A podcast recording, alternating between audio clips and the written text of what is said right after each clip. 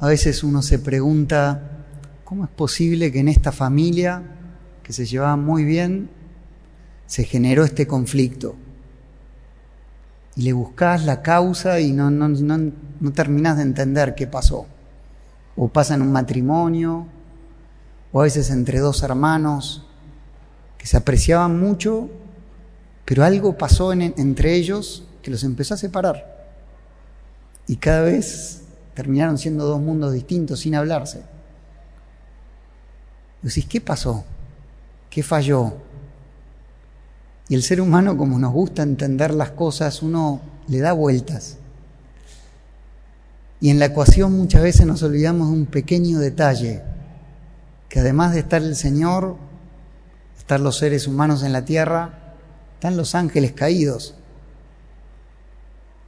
Son ángeles espirituales, o sea, no tienen cuerpo, pero entran en los pensamientos y pueden realizar una obra que te divide de mucha gente. Satanás en hebreo significa el que divide, el que separa. Por eso nos parecía bueno hablar de este tema para ver su obra y con mucha paz enfrentarlo. Pues vieron Jesús cómo lo enfrentaba con paz. Nunca Jesús perdió el control con Satanás. Siempre lo cayó. Siempre tuvo dominio sobre él y lo sigue teniendo. Entonces, estamos con él y necesitamos sus armas y él nos promete victoria, pero hay que ser astutos. Un hombre se llamaba Antonio de Egipto, nació en el 250 después de Cristo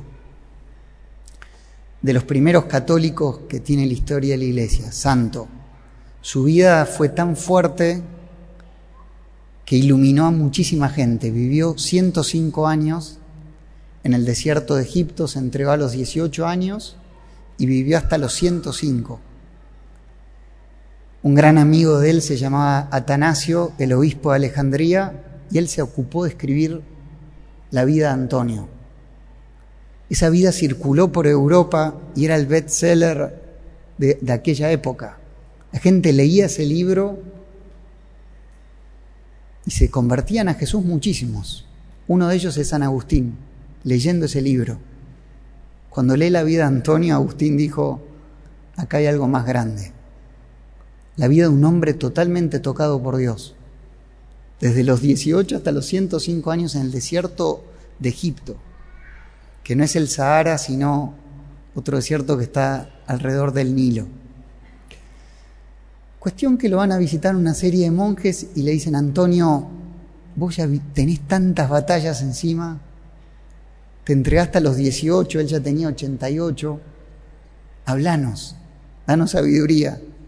Y él se sentó, no tenía nada, una cuevita en la montaña y se sentó afuera con varios monjes y les dio esta charla sobre cómo son los demonios y cómo actúan. Yo les doy tres pinceladas, pero que nos pueden servir. Miren lo primero que les dice. Dice, démonos cuenta de esto. Los demonios no fueron creados como demonios, tal como entendemos este término, porque Dios no hace nada malo Dios no hace nada malo. Dios nos creó demonios. Ellos fueron creados puros, pero se desviaron de la sabiduría que Dios les dio. Desde entonces vagan por la tierra. Una primer luz. Los demonios no fueron creados malos, se hicieron malos. Ahí te das cuenta cómo Dios hace todo con mucha bondad depende de nosotros cómo la administramos. Pero ellos le preguntan, bien, pero ¿cómo actúan? Y miren lo que les dice. Ellos nos envidian, especialmente a los cristianos, y no omitirán nada para impedirnos entrar en el cielo. Ellos no quieren que subamos al lugar que ellos perdieron. Ellos se rebelan contra Dios, Padre, Hijo y Espíritu Santo. Dios los expulsó del cielo. Pero mucha gente piensa, bueno, están encerraditos en el infierno. están acá. Los lanzó a la tierra. Todo lo que Dios hace es por algún fin. Uno no puede decirle al Señor, te equivocaste. Habría que haberlos metido a todos en el infierno. No, no, los dejó vagando. Dice, y sus misiones nos tienen tanta envidia porque porque al expulsarlos del cielo se enteraron que Dios mandó a su Hijo a la tierra y nos abrió de vuelta las puertas del cielo. Si ustedes pueden entrar al cielo, nosotros no podemos ni queremos. Pues si ellos se arrepintiesen, Dios los perdonaría. Pero no quieren. Persisten en el mal. Pero saben que para ellos las puertas están cerradas. Pero para nosotros no. Y, van a hacer todo lo posible para que no entremos en el cielo, no subamos, dice. ¿Qué es lo que nos lleva al cielo? Le preguntan. ¿La caridad? Amar. Amar a Jesús y amarnos entre nosotros. Más practicas el amor, más te vas elevando al cielo. No solo vas dirigiéndote hacia el cielo, sino que tu vida es celestial. ¿Vieron cuando nos jugamos para amar a los demás? son los días más felices de tu vida. Pues salís de vos mismo. Naciste para eso. Entonces cuando ellos ven que la tarea de amar se está cumpliendo en un cristiano, van a querer meter palos en la rueda. ¿Cuál es su arte? Enfriarnos en el amor al Señor y entre nosotros. Yo le voy a hablar de cómo nos enfrían en el amor entre nosotros. San Juan lo llama el acusador a Satanás. ¿Por qué? Dice, porque él nos acusa ante Dios, habla mal a Dios de nosotros. ¿Y qué vino a hacer a la tierra con sus ángeles? Se llaman demonios. Te hace pensar mal del otro. No que diga mal, quizás no decís nada del otro, pero empezás a pensar mal de él. Le ves todos los defectos, todos. Pongamos que tiene cuatro defectos, los cuatro se los ves. Se los ves, no solo, los examinás, le das vuelta. Si mirá, siempre igual, nunca va a cambiar. Es un egoísta, solo piensa en él. Ese tipo de pensamientos.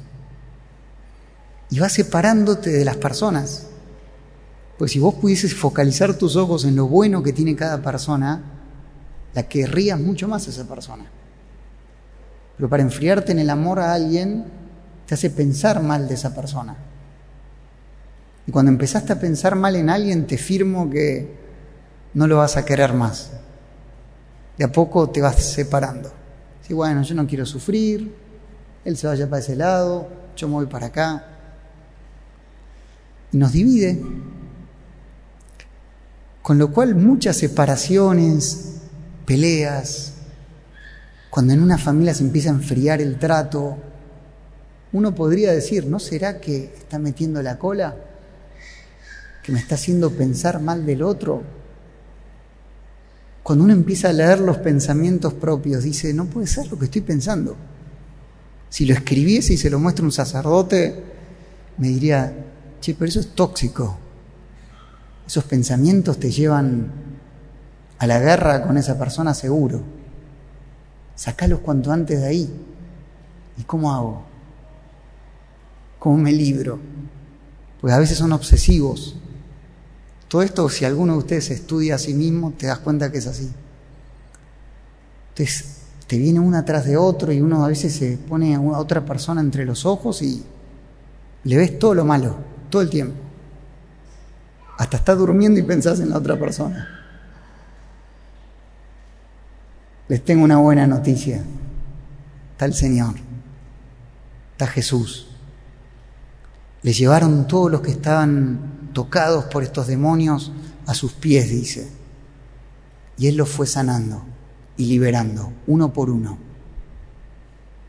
Hay que llevar nuestra vida a Jesús y tener la humildad de decirle, libérame, Señor, de estos pensamientos.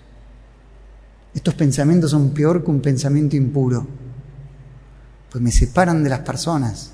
Yo nací para amar, no puedo quedarme así, con bronca con esta persona, que ya casi no nos hablamos, cada vez está peor. Liberame, Jesús. Hay gente que se lo gritó, ten piedad de mí. Es verdad que no estamos poseídos, pero sí que uno tiene pensamientos que es, de Dios no vienen seguro. Entonces uno le puede decir, libérame. Pero acá es más fuerte el Evangelio. Dice, le llevaron a Jesús, a los que estaban endemoniados, para que Él los libere. ¿Quién te lleva? Ella, la que pisó la serpiente. Ella te puede llevar hasta Jesús. Buscas aliados y le decís, ¿me llevarías hasta tu hijo? ¿Qué te pasa? Estoy pensando cosas feas. ¿Me acercás a tu hijo? Llévame hasta sus pies. Ya mismo, hijo mío. Te lleva en brazos si es necesario y te deja a los pies de su hijo. Ella o cualquier otro santo te van a llevar a Jesús. Son como exorcistas. Pues el que libera es Jesús, pero el exorcista lo ayuda a Jesús. Y ellos te van llevando a Jesús. Leí en el verano un libro de cómo formaban a los católicos hace 1700 años. Y para bautizarlos en toda la cuaresma, una vez por día, todos los que se querían bautizar iban a los exorcistas, todos. Y le decían a los exorcistas, oren por mí, para que yo sea libre de todo lo que tengo de malo adentro de mi alma. Y el exorcista oraba.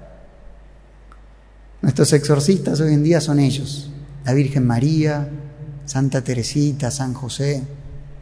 Te van a llevar a Jesús y Él te va a liberar. Y por último, perseverar. ¿Hasta cuándo? Hasta que sientas que ya estás lleno de amor. Que esa persona con la cual se generó frialdad hay de vuelta calor. Serafín Sarov, que era un santo ruso, sentía las personas, sentía lo que las personas tenían adentro del alma. Cuando venía una persona que estaba peleada con otra, le decía, vos estás frío, tu alma está fría. Me dio un frío. La persona decía, ¿cómo que tenés frío? De verdad estamos en un bosque de nieve. Pero tenés frío por la nieve, no por tu alma. Porque tu alma no ama al hermano. Se enfrió. Yo lo siento, le decía. Cuando sientas que tu alma ya está de vuelta en fuego, llena de amor, no frenes, pues esto es para toda la vida. Pero te puedes quedar más tranquilo. Decís, estos virus ya los tengo afuera. Toda esta semana, si quieren, luchemos así, busquemos un aliado, una aliada que nos lleve hasta Jesús para que nos libere de todo pensamiento malo y pidámosle libertad de sus pensamientos, cada vez más. Cuando te acuerdes de algo malo, decís, esto es del maligno. Libérame, Señor. María, llévame a tu Hijo para que me libre. Sálvame, Señor. Y así toda la semana. Y van a ver que el domingo que viene estamos todos más llenos de fuego. Que Jesús nos libere a todos, a los que estamos acá, a los que quizás están escuchando, por YouTube, que seamos un ejército de personas llenas de Espíritu Santo, de amor, que traen a Jesús a la tierra. Amén.